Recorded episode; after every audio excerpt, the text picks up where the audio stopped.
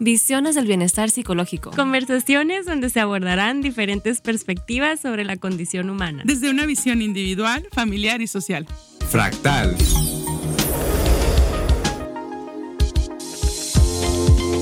Buenas tardes, bienvenidos, bienvenidas y bienvenidas todas las personas que nos escuchan el día de hoy, lunes 20 de marzo, de puentecito, de fin largo, esperando que estén bien y volviendo con bien también de, sus viajes.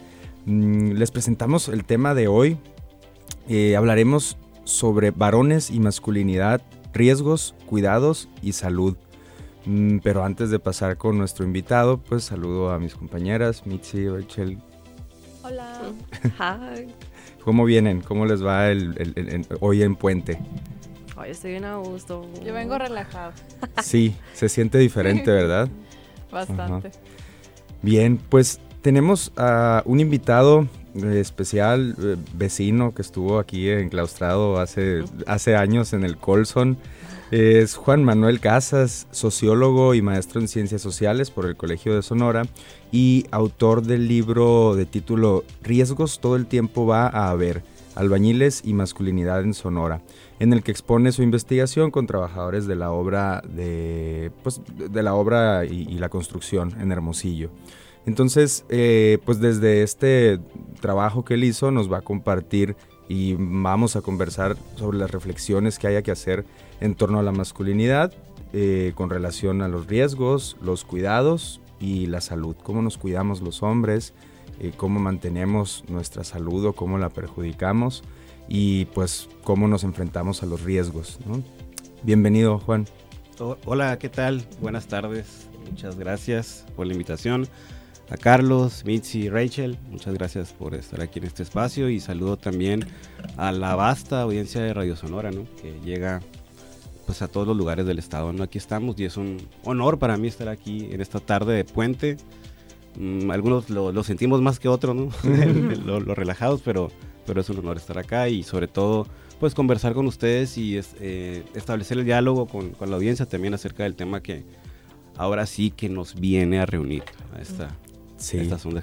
Sí, sí, y, estamos aquí en, como en, igualdad, ¿no? Estamos dos varones, dos mujeres, creo que esta conversación puede ser bastante interesante y fructífera.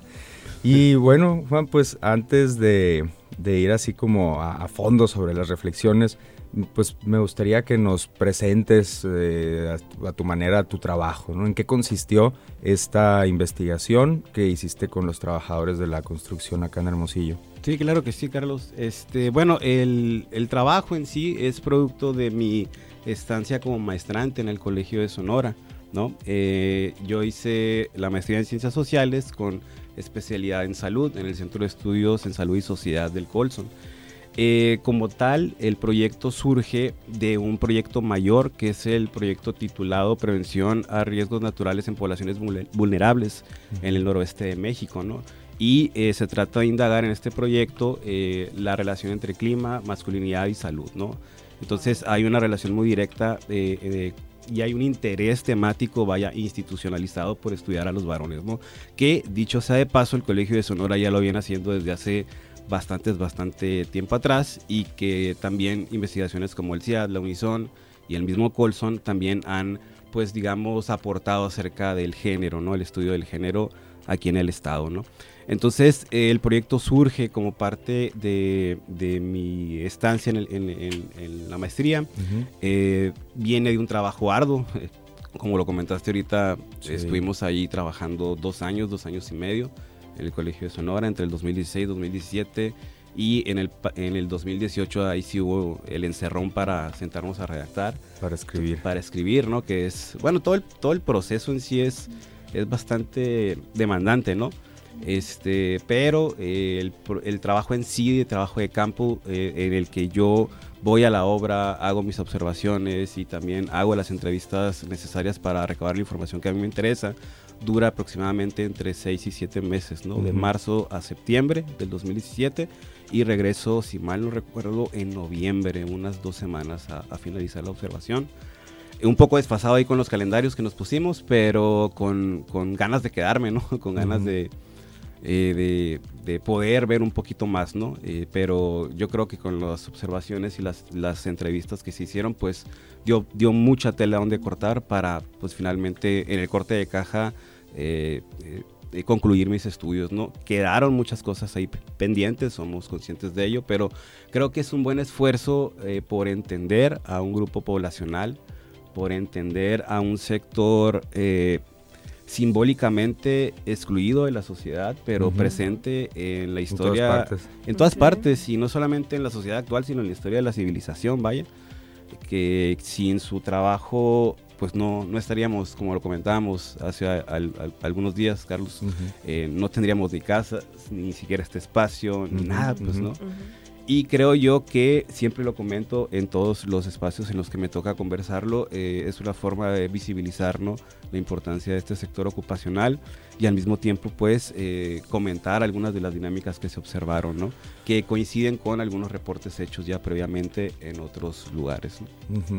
Bien, Juan, antes de justo ir a, esto que encontraste y que tiene relación pues, con, con estudios que ya se antecedían, pues Fractal es un programa de radio en el que nos gusta analizar desde diferentes dimensiones, como decíamos en el inicio, la individual, la familiar la social o comunitaria. Y pues nosotros tenemos invitados, invitadas que son profesionales, expertos, pero también de alguna manera amigos, ¿no? Entonces, si me permites, a reserva de que haya ahí alguna situación que te lo impida, preguntarte cuál, cuál es tu relación o hay una relación personal con el tema. Tú llegaste a este tema como fortuitamente, ¿no? ¿Cómo es que que tú como sociólogo te interesas por, por, las masculinidades, por los estudios de género como hombre. Bueno, yo creo que hay una relación de la cual soy consciente y a lo mejor otra de la que no. Okay. O sea, yo te puedo comentar cómo fue, eh, eh, digamos, el, el, eureka, ¿no? Que me despertó a mí el interés, que estaba aquí a unas, unos minutos caminando aquí por Garmendia, en el Colson, en casa de Garmendia. Yo estaba contratado como asistente de investigación con el doctor Eduardo Calvaria, el Calvario, perdón, paréntesis, eh, un investigador que también ha profundizado sobre el tema de masculinidad, salud y jornaleros agrícolas. Y estábamos ahí revisando la literatura de un proyecto que, nos interesaba a los dos y nos topamos con un artículo eh, que trataba de describir el perfil de las personas que más vulnerables a morir por calor natural excesivo, es decir, por las altas temperaturas en Sonora. Y en el perfil eh, y en las conclusiones eh, se trataba de decir o eh, lanzar una hipótesis acerca de la, de la ocupación ¿no? de las personas que morían por, por altas temperaturas y la relación entre hombres y mujeres era pues realmente abismal, ¿no? Eran 98% varones, 2% mujeres, más o menos una cosa así. Entonces, en, al ver ese dato y al, comentar ese artículo, yo le comentaba, bueno, ¿y por qué no se, por qué no se ha hecho trabajo aquí en, Hermosillo eh, sobre las altas temperaturas y sobre población trabajadora en exteriores en general. Por ejemplo, trabajadores de la construcción fue lo que se me ocurrió a mí, ¿no? Y esto tomando en cuenta que aquí en Hermosillo y en Sonora, seamos honestos, este, todo el año nos estamos quejando del calor, pero nomás ponemos un pie afuera de Sonora y decimos que aguantamos del calor desde marzo hasta diciembre, ¿no? O sea, forma parte de nuestra identidad también de alguna manera, de la relación que construimos con nuestro ambiente, con nuestro entorno, ¿no? Y ya después fue un extra ir descubriendo también que se vincula con eh, eh, la desatención o la atención a la salud, ¿no? Y que ahí los varones no actuamos solos. Eh, Estamos hablando de un proceso relacional donde también las mujeres pues intervienen de alguna u otra manera. Entonces, esa es, digamos, el eureka, ¿no? Que me sirvió a mí como la, la reflexión inicial para después irlo puliendo, irlo puliendo, ir, puliendo el trabajo, ir agregando al trabajo también eh, que no solamente existía el riesgo de altas temperaturas o del clima eh, también de invierno, como los mismos, los mismos albañiles me lo comentaban, sino también los riesgos propios de la obra, ¿no? Eh, la posibilidad siempre presente de lesión o las experiencias siempre presentes de daños producto de lesiones, de accidentes, etcétera. Digamos que ese fue el eureka inicial y ya después, al final, cuando ya estaba en la última parte, un maestro que fue de mis lectores me, me comenta, oye, ¿no tendrá alguna relación más allá de esto? que el hecho de que te pillas casas tapia, ¿no? y hasta ahorita no lo he logrado no lo he logrado eh, esa es la dimensión, Esa es la dimensión inconsciente. Exactamente, esa es la dimensión inconsciente. este suena así como muy eh, esotérico, ¿no? pues no sé cómo será, pero ahí está. Pero sí. Esa es la dimensión inconsciente. Más o menos por ahí sería, ¿no? Pero yo me inclino, he pensado más la primera, como les comento. Y que finalmente creo que, como lo comentaba ahorita, eh, ayuda, eh, este trabajo ayuda para establecer un perfil eh, de vulnerabilidad ¿no? frente a las altas temperaturas. No lo digo yo, el, digamos, las investigaciones que se han hecho en el Colegio de Sonora nos han llevado a pensar esta idea, ¿no? Sí. A pensar, a, pensar esta idea y pues obviamente aquí nos, nos abocamos a un grupo de albañiles ocupados en la obra, un grupo de albañiles, porque también están los plomeros, los electricistas, las trabajadoras de limpieza, ¿no? Que son otro sector un poco eh, aparte, pero que forma parte del universo. Ok, Juan, vamos a eh, tener que ir a corte, pero vamos a dejar una canción que es de alguna manera un, homenaje a, estas personas que se dedican a la construcción, a los albañiles y también a las mujeres que, pues, que están sosteniendo toda esta eh, producción. ¿no? La canción se llama De no ser por nosotros y se presume que Salomón Hernández es el autor. Vamos a escucharla y volvemos en unos minutos. Fractal. Volvemos de vuelta al programa en el cual estamos entrevistando a nuestro compañero Juan Manuel. Correcto. Sí. Ok, Juan Manuel. A mí me encantaría hacer referencia a la fecha de ayer en la que se, se conmemoró el Día Internacional del Hombre. Y de acuerdo con la Organización Panamericana de la Salud, me llamó mucho la atención que pues existe una cifra abismal en cuanto a las muertes eh, entre mujeres y hombres y se destaca que los hombres tienen una pues desventaja en relación a, estos temas, ¿no? Al riesgo de muerte que se dice que los hombres tienden a vivir de 5 a 6 años menos en comparación a las mujeres. Y pues una o muchas de las causas se debe principalmente a los riesgos que viven en relación pues a temas de lesiones, eh, cómo atenta hacia su salud las enfermedades cardiovasculares, incluso los temas de violencia, pues que son demasiado vigentes a lo largo del tiempo. Entonces, sí hay una, pues digamos que la, pienso que la sociedad no está muy, muy informada acerca, pues, de lo que es un factor de riesgo muy interesante que tiene que ver con la identidad de género masculina. Sí, y cómo esta se relaciona pues a los riesgos que tienden a vivir esa población en particular. Sí, eh, muy interesante el comentario, eh, bastante, bastante interesante. Primero habría que, bueno, nada más como eh, para contextualizar, ahorita lo comentábamos fuera de corte, ¿no? Que existen dos fechas que conmemoran el Día del Hombre, pero que parece ser que cambian de, de día cada año, ¿no? Y, y, en redes sociales... Ajá, perdón. No se organizan. No se organizan, exactamente, que era otra cosa que ahorita vamos a comentar. Y que parece ser también una respuesta, eh, eh, me ha tocado verlo en redes, ¿no? Como tratando de minimizar, ¿no? la conmemoración del 8M, ¿no? Nada más quisiera precisar eso, pero finalmente, más allá de los datos que se, que se dan, hay muy poca disposición de varones eh, para dialogar acerca de, de esto, ¿no? Y en cambio hay una eh, minimización y ridiculización de los datos que hay y lo, lo, podemos ver de alguna forma en los memes, ¿no? De que por eso los hombres viven menos, ¿no? Como una forma de... Y los reels de que Exactamente, ¿no? De, Como una forma de dominar el riesgo o de sobreponerse al riesgo, pero en esta idea de que no pasa nada, ¿no? Entonces, eh, yo creo que para mí es un indicador de cómo estamos en pañales eh, discutiendo esta estos temas, ¿no? Que son eh, eh, realmente eh, palpables, sus consecuencias son palpables, son visibles en las estadísticas, como las que comentabas ahorita, y en las causas de muerte, ¿no? Que es el, dato más, digamos, más...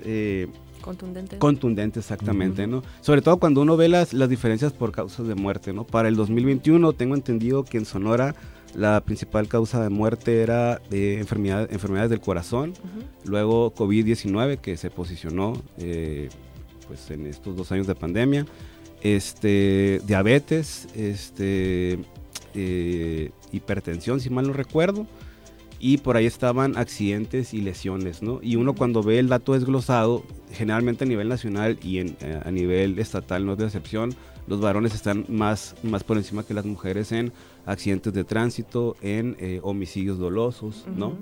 Y también, eh, obviamente, un tema que ustedes me imagino que, que, lo saben y que están enterados y enteradas, que es el tema de las autolesiones, ¿no? Sí, o, el, o el suicidio, ¿no? Ujú. Entonces, nos lleva así eh, a conceptualizar la salud de los varones, necesariamente tener que revisarlo y tener que introducir también, esto ya lo vienen diciendo la literatura de unos 5, 6, 7 años para acá, la dimensión de la salud mental también, ¿no? completamente. Como algo importantísimo, ¿no? Como algo importantísimo. Y esto nos lleva, nos debe de llevar precisamente para hablar de nuestra identidad de género y de cómo los hombres no cuidamos nuestra salud, pero también cómo no cuidamos a otros, ¿no? No cuidamos a niños, niñas, a nuestras parejas, cómo no ejercemos a veces estas dimensiones del cuidado en la esfera reproductiva que son fundamentales para el funcionamiento de la sociedad. Sí. Este, obviamente tiene que ver con nuestro proceso de aprendizaje como varones, ¿no? con nuestra socialización. Tarde o temprano la literatura siempre nos lleva a, a poner nuestra infancia, los aprendizajes en el género, eh, nuestros aprendizajes de nuestros roles, ¿no? asignados como varones y a las mujeres como tal, siempre ponen esa parte como una dimensión a tener en cuenta y a revisar siempre uno que hace investigación de- desde esta perspectiva. Sí, te da el tiempo, ¿no? Ujú. Porque adentrarte con los sujetos de estudio, hacer entrevistas de este tipo que toquen estos temas, nos, nos lleva bastante tiempo y a veces uno, ajá, a veces, eh, aparte es tedioso porque no, tú no puedes llegar a tocar la puerta y decirle a alguien, hey, ¿cómo eras de niño? No, o sea, lleva tiempo. Tienes que hacer Lleva- una relación, tienes que involucrarte con ese grupo. Sí, claro, por Ajá. eso eh, los estudios cualitativos pues se nos demanda eso. Eh, y es muy importante establecer el rapport, como Michi lo comenta. Y eh, me llama la atención porque ya desde hace tiempo acá en México ya eh, se viene hablando de ser varón como ser fac- factor de riesgo, ¿no? Como, Completamente, sí. Ajá, como uno en este descuido, en esta necesidad constante de eh, competir, de dominar, de probarte a ti mismo y a los demás que eres capaz de hacer cosas que a lo mejor no estás capacitado, ¿no? Hablando estrictamente en, en la cuestión laboral, Ujú. te conviertes en un riesgo para ti mismo, para otros para hombres y para mujeres y niños, ¿no? Esta, este concepto eh, ha estado en discusión, obviamente, es un concepto de finales de, de- de los noventas, pero eh, el antropólogo mexicano Beno de Kaiser ya lo posicionó en la discusión desde hace bastante tiempo, ¿no?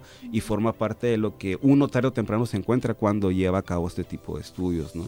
Y con los albañiles particularmente, este, pues existía esta relación, ¿no? De, de reconocimiento del peligro, pero también de minimización del mismo, ¿no? Y en esta idea de que con la experiencia te capacitas, porque muchas Ujú. veces esto de las capacitaciones te las Ujú. da el tiempo y tu compañero, pero no en sí O sea, el colmillo. Ajá, exactamente, no vienen de otra manera, ¿no? Y, y bueno, eh, ahí precisamente lo vimos reflejado. ¿no?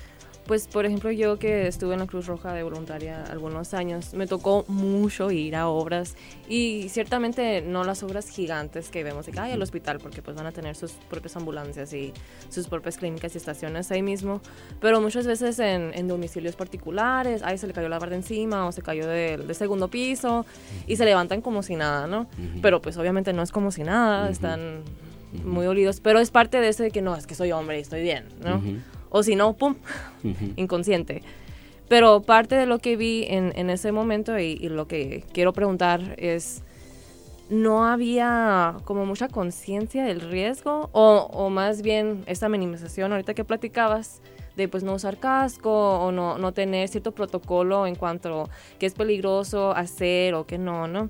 Por ejemplo, protección civil diría de que no, pues que tienes que tener esto y esto y esto. Ya en un edificio o una escuela ya esté construida, pero durante la construcción pues pasan muchas cosas. Donde hay mucho riesgo y obviamente muchas muertes que sí me tocaron ver. Pero esta parte donde ellos también lo ven a diario, dicen, ah, pues no, a mí no me va a tocar, ¿no? El, ah, soy inmortal. Nada puede en contra mí. ¿Qué parte, qué tanto sería el yo puedo con todo y el hecho de que el sistema no favorece el, el cuidado de los obreros? Sí, yo creo que, que es una mezcla de ambos, ¿no? Sobre todo si pensamos que en el mismo sistema, muchas veces quienes diseñan las políticas, quienes toman las decisiones y quienes se encargan de eh, vigilar son varones, ¿no? Y a lo mejor estos varones también eh, podemos pensar, ojo, no estoy generalizando, eh, este, normalizan esas mismas condiciones, ¿no? ¿Por qué? Y, ahí hay repartición de culpas, eso me tocó verlo a mí. Ah, es que los albañiles no quieren, ¿no? Los albañiles, ah, es que, pero no nos dan chaleco, ¿no? Pero ¿por qué tú sí traes chaleco? Bueno, es que yo por mentalidad, ¿no? Porque he trabajado muchas horas, porque no sé aquí cuánto voy a durar. y, aparte ando en la calle en bicicleta, ¿no? Y para que me vean los carros, ¿no? Entonces hay esta repartición de culpas, ¿no?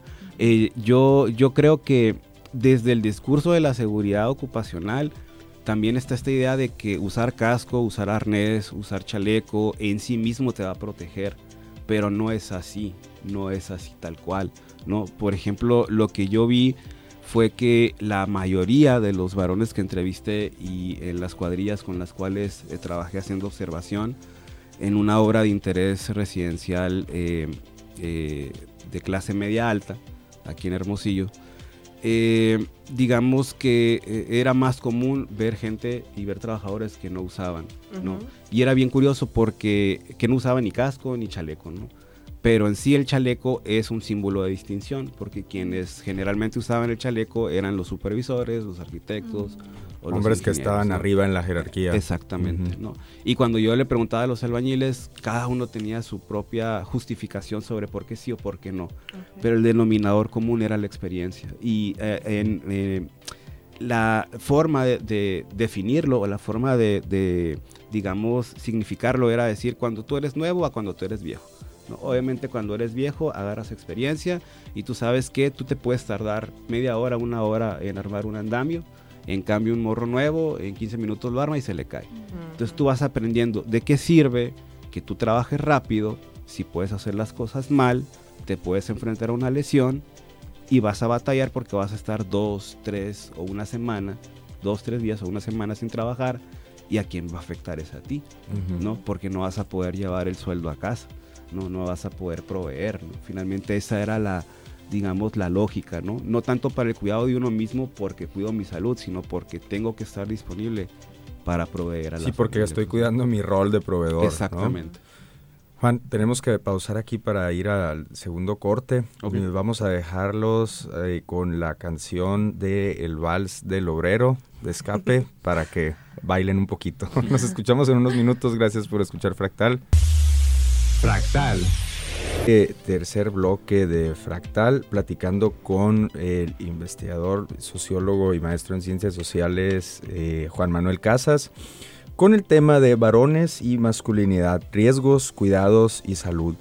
Em, y pues justo estábamos cerrando el bloque anterior hablando sobre esta dimensión desconocida, vamos a decirlo así, olvidada dejada de lado eh, frecuentemente, ¿no? Ah, claro que hay excepciones y creo que eso va en aumento, más en las nuevas generaciones, pero el tema es como a los hombres en ocasiones se nos puede olvidar que somos vulnerables, ¿no? Y que somos frágiles, que nuestros cuerpos ceden ante fuerzas de golpes y... La gravedad. Sí, ante fuerzas gravitacionales.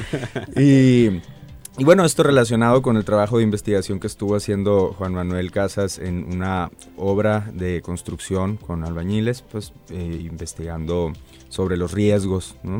Por cierto, mm, antes de, hacer la pregunta o de darte la voz, Juan, pues me gustaría mencionar para los radioescuchas que tenemos dos ejemplares del libro Riesgos todo el tiempo va a haber, Albañiles y Masculinidad en Sonora, eh, escrito por Juan Manuel y editado por el Colegio de Sonora, ¿verdad? Así es. Tenemos dos ejemplares acá en la radio, van a estar en la recepción para que ustedes se comuniquen a nuestras redes sociales, eh, como Fractal Bienestar nos pueden encontrar en Instagram y en Facebook, o también comunicarse al teléfono de la radio que es el 6628 4723 64. Si ustedes envían un WhatsApp, nos ponemos de acuerdo para entregárselos. Y bien, pues volviendo al tema de la dimensión de la vulnerabilidad, ¿qué, encontraste, Juan? ¿Cómo, cómo, cómo fue que, que, entendiste esa parte de cómo en ocasiones se nos puede olvidar como hombres? pues que somos vulnerables y que también nos enfermamos y también eh, nos lesionamos y también morimos, ¿no? Bueno, no, sé si nos damos cuenta de que morimos, pero... pero, pero, esa es otra plática. Es otra plática, ¿no? Para otro, otras dos horas, ¿no? Pero bueno, pues es que si toda la vida, si estamos hablando como lo dijimos eh, dos bloques atrás, que somos educados de cierta manera y que hay una matriz cultural que compartimos, ¿no? Eh, y que trasciende, como dicen los investigadores, el género tras- es transversal porque cruza todas las clases sociales, ¿no? Entonces, si a nosotros como varones de pronto nos dicen que tenemos que ser fuertes, que tenemos que ser resistentes, que los hombres no lloran, ¿no? Que, eh, que nos tenemos que distinguir, ¿no? De las, práctima- de las prácticas, perdón, consideradas como feminizadas, porque nos vemos débiles, porque nos vemos menos hombres, vaya, sería la expresión, ¿no? Y si poco a poco nos vamos creyendo este cuento, nos lo vamos repitiendo, lo vamos socializando con nuestro grupo de amigos, con el barrio, lo vamos socializando con los compañeros en la escuela, lo vamos reproduciendo a veces en el trabajo también. Yo creo que es, eh, y vamos creyendo que tenemos este poder, ¿no? Por el solo hecho de ser varones, ¿no? Y que nuestra, digamos, deber ser, claro, aclaro, eh, esto eh, no, eh, no quiero generalizar, ¿no? Pues estoy hablando de lo que El estereotipo. el estereotipo, exactamente. Sí, de una era- donde- hegemónica, ¿no? Exactamente, Ujú. como lo dice con él, ¿no? Quería llegar hacia el tema del estereotipo, pues se me fue por allá. Pero el hecho de, de salirte de ese estereotipo también te acarrea costos, ¿no? Te acarrea la Claro. misma sanción de la sociedad, ¿no? Eh, yo por Mucho castigo. mucho castigo, exactamente, eh, burlas, este, críticas, Y ¿no? creo que ni siquiera puede ser parte de muchas cosas que pudiera ser si nada más te acatas, ¿no? Al Eh, estereotipo. Claro, Sí, te sí. excluyen, pues. Ajá, te completamente aislado. Exactamente. Uno de los ejemplos en donde la investigación se está haciendo, está haciendo o aportando bastante evidencia es en el tema de la paternidad, ¿no? Y en cómo hay una ruptura en los nuevos, o intenta haber una ruptura en los nuevos modelos de crianza respecto a los, a los pasados, ¿no? Y en donde el ejercicio de estas nuevas generaciones pasa por un ejercicio reflexivo, de ser consciente de qué quieres repetir respecto a los aprendizajes que tuviste en tu crianza y qué no quieres repetir con tus hijos, ¿no? Que es donde se empieza a cambiar el cuento que nos Exact- contamos de cómo somos hombres, ¿no? Exactamente, ¿no? Que es lento, pero Sí. que eh, digamos que está habiendo un, resquebra- un resquebrajamiento en esos estereotipos y creo yo que, que- que por ahí puede haber una luz, ¿no? Una luz de trabajo, entre otras, ¿no? Pero yo creo que en general, eh, y no solamente eh, por mi libro, sino en general por las experiencias, por los, la plática con, con otros varones de mi edad, con o- hombres jóvenes, con hombres mayores, tomando en cuenta si ese es el estereotipo en el que nos educamos y es esa historia la que nos contamos, esa versión de la historia, obviamente nos va a dar un miedo brutal, ¿no? Conocer y reconocer nuestra vulnerabilidad, ¿no? Ujú. ¿no? Porque implica también perder el poder, implica también ceder, implica también que, eh, eh, que busquemos, cambiemos el chip y busquemos relaciones más equilibradas, ¿no? No solamente con nuestra pareja, vaya, sino empezando con nosotros mismos. Y eso a veces es lo más difícil, ¿no? Sí, Es- porque es- implica alejarnos de, de esta identidad de supermanes. ¿no? Exactamente. Y, y- y, pues cuesta porque perdemos, Perdemos. privilegios o perdemos poder, perdemos este capacidades incluso, ¿no? Cuando aceptamos pues la, la otra parte. Y, y es, eh, eso sí, es, no significa que no se pueda, ¿no? Ujú. Obviamente, y creo que, que es algo que, que en la actualidad, gracias a las redes sociales y a que eh, a- a- están siendo eh, permeadas por contenidos que generan precisamente psicoterapeutas, nos queda claro que es un proceso, ¿no? Que es un proceso también eh, que lleva su tiempo, pero ahí va otra, otra cuestión. ¿Quiénes estamos hablando? ¿Qué varones estamos hablando de masculinidad? ¿Qué perfil sociocultural tenemos, no?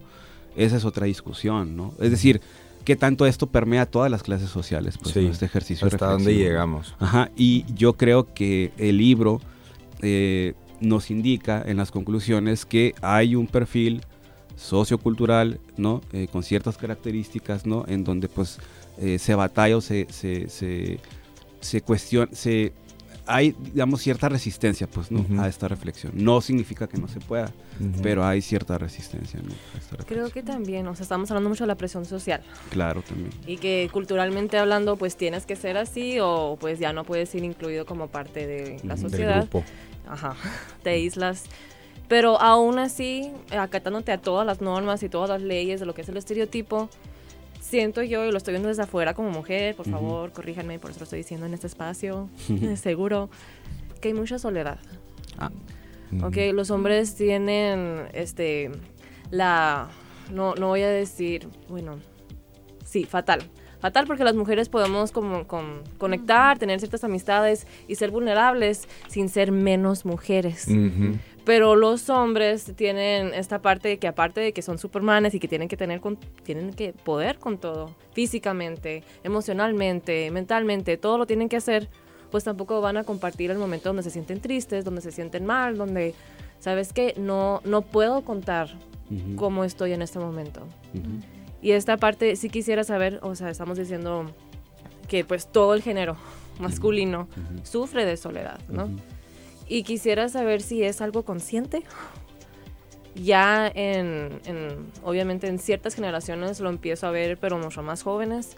Pero si ya se está despertando esa de que, oye, es- no tiene que ser así. Sí, es bastante interesante la pregunta. Bastante, bastante Pa- interesante. para esto, Juan Manuel es maestro de preparatoria, entonces Ah. este, tiene ahí el laboratorio de, Sí, es un de laboratorio. morros de las nuevas generaciones. Es- sí, es otro contarlo. Sí, de hecho que, eh, quería eh, comentar algo vinculado a esto, ¿no? Ajá. Pero es bien interesante el comentario y la pregunta porque pues es que también estamos regresando al estereotipo, a esta idea de esta masculinidad dominante o hegemónica, como se le ha nombrado en estos esfuerzos por la academia de conceptualizar cómo aprendemos a ser hombres y cómo ejercemos nuestra masculinidad. Y una de las características es el encierro emocional. ¿no? Es, eh, es impresionante porque eso está ligado al tema de la salud mental y obviamente ustedes saben más que yo, pues al tema de, de- del suicidio, ¿no? Sí.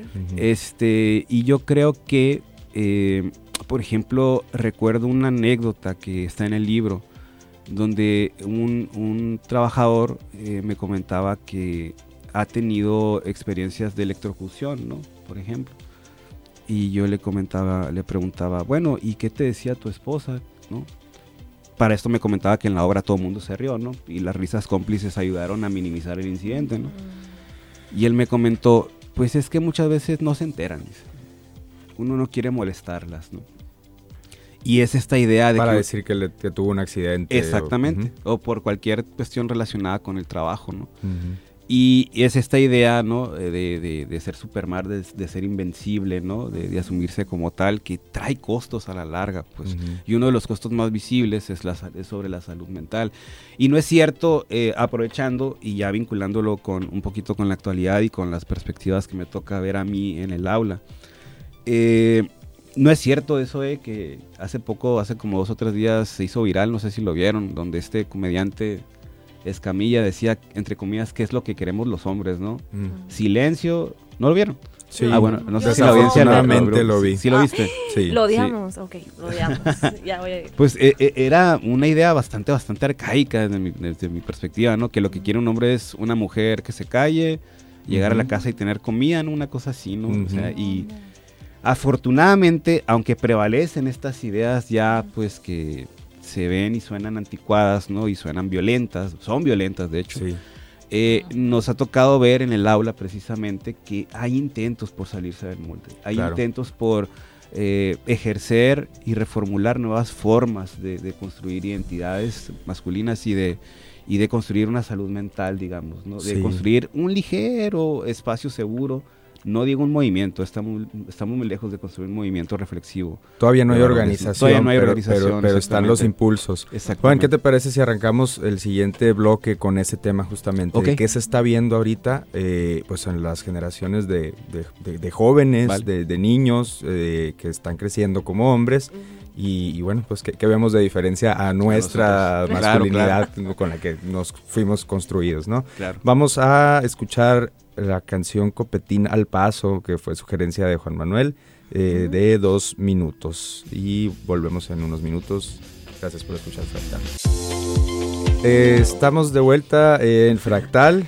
Eh, bienvenidos a quienes están sintonizando Radio Sonora. Estamos platicando Mitzi, Rachel y su servidor Carlos Soto con Juan Manuel Casas, que nos está pues compartiendo sus eh, resultados de la investigación que hizo con un grupo de albañiles eh, en Sonora, analizando o estudiando pues la masculinidad o las masculinidades y su relación con los riesgos, los cuidados y la salud. Y entonces esto se está eh, utilizamos, digamos, de pretexto su trabajo de investigación para hacer una reflexión sobre la construcción de la identidad masculina en general. Y en ese sentido, Juan, me gustaría retomar el, el tema anterior, que cerrábamos el bloque pasado hablando sobre lo que se está viendo ahorita, tú como maestro de preparatoria, mm, ¿qué, qué estás viendo en relación a una transición de la identidad masculina? ¿Cómo están siendo los nuevos varones, los varones jóvenes, los varones que están por insertarse a, a la adultez? Ujú. Bueno, de entrada, uff, es, es, es un reto, ¿no? Eh, es casi a veces deporte extremo, ¿no? De estar en esos espacios, pero es muy interesante, ¿no? Confirmo. el, el laboratorio social, ¿no? Que, que es la preparatoria. De seguro muchos maestros de secundaria y prepa dijeron confirmo también ahorita en Sí. sus hogares. Pero eh, eh, para mí el aula eh, refleja estas tensiones y estos conflictos que son reflejo de la cultura, ¿no? Y de la sociedad a un nivel más amplio, ¿no? Estas eh, tensiones, conflictos, eh, búsqueda de cambio, búsqueda de estas resistencias, ¿no? Eh, reflejado en la forma de pensar de los jóvenes, en sus prácticas, reflejado en la forma de pensar de maestros, maestras y autoridades, ¿no? Ujú. Eh, que están pues en el orden institucional más, más, más alto. Yo siempre lo comento con los muchachos y hay dos cosas que siempre comento y que si los enfado, qué bueno que los enfade, porque significa que me están poniendo atención. Eh, que no se acostumbren a la violencia que vive nuestro, nuestro país, que explotó del 2006 a la fecha, que hubo una época en la que podíamos salir ¿no? y caminar y sin miedo a, a que pasara todas las cosas que pasan ahorita a nivel de violencia urbana, ¿no? Antes de estar en guerra. antes de estar en una guerra absurda, ¿no? Con, con el y velada, pues, Ajá. al final. exactamente Estamos y en medio de la guerra. es y donde matan y hombres a otros hombres jóvenes, ¿no? También es eso otro tema.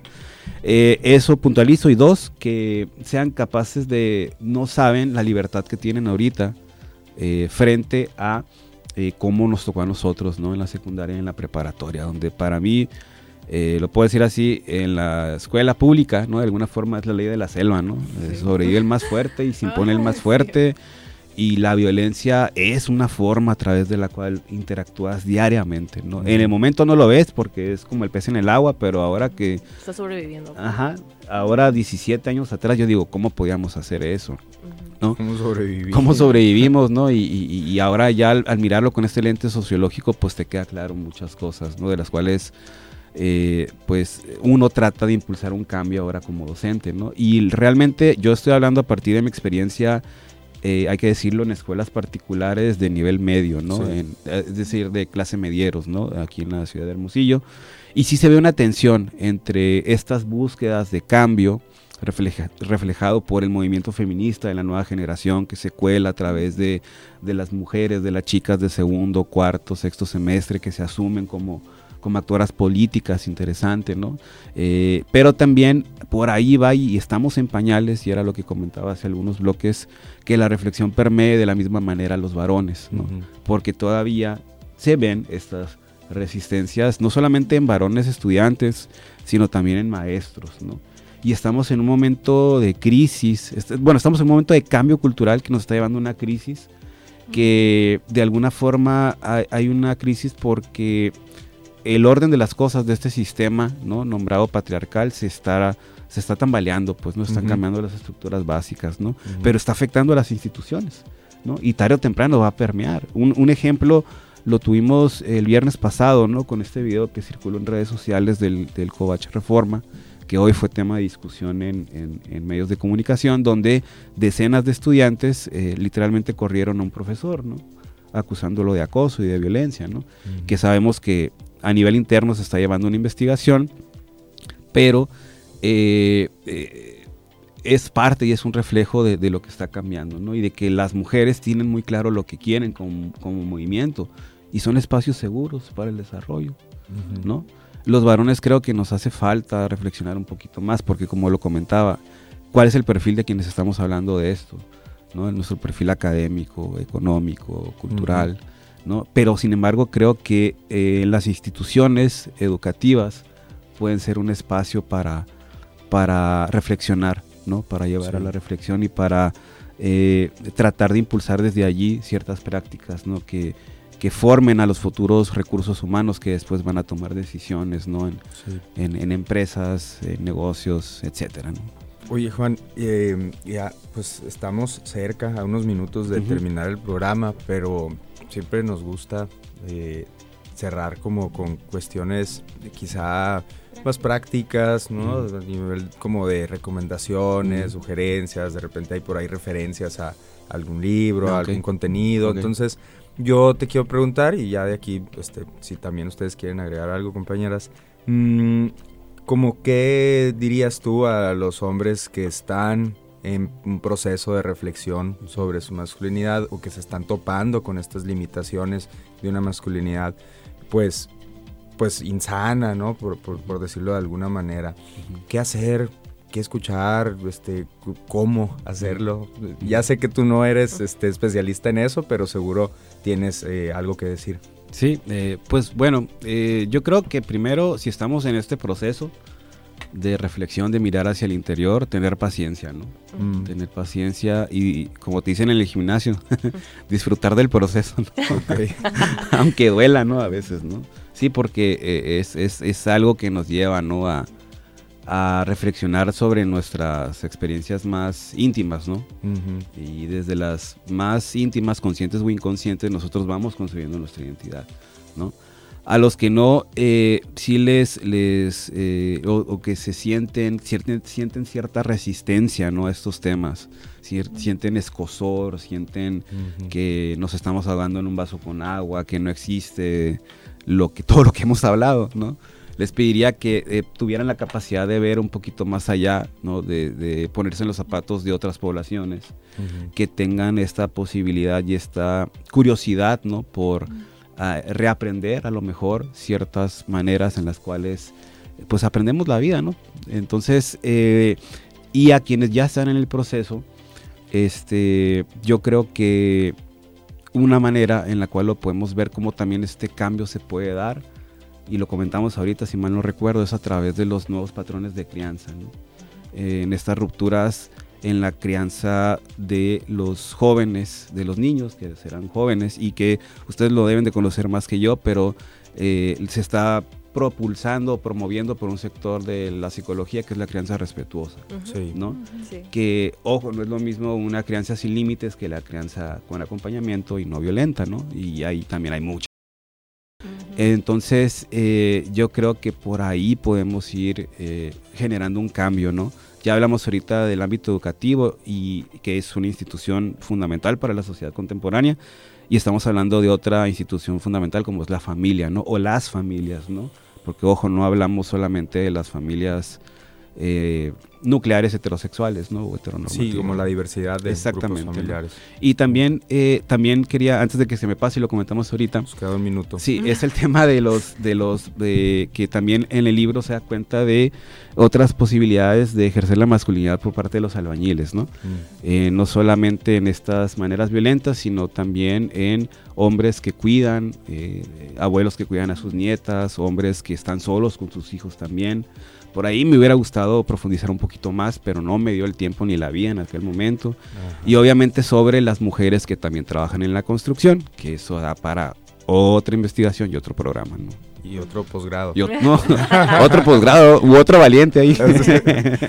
Pero sí. Bueno, eh, pues muchas gracias Juan por tus reflexiones, por tu participación y por aceptar la invitación a, a Fractal.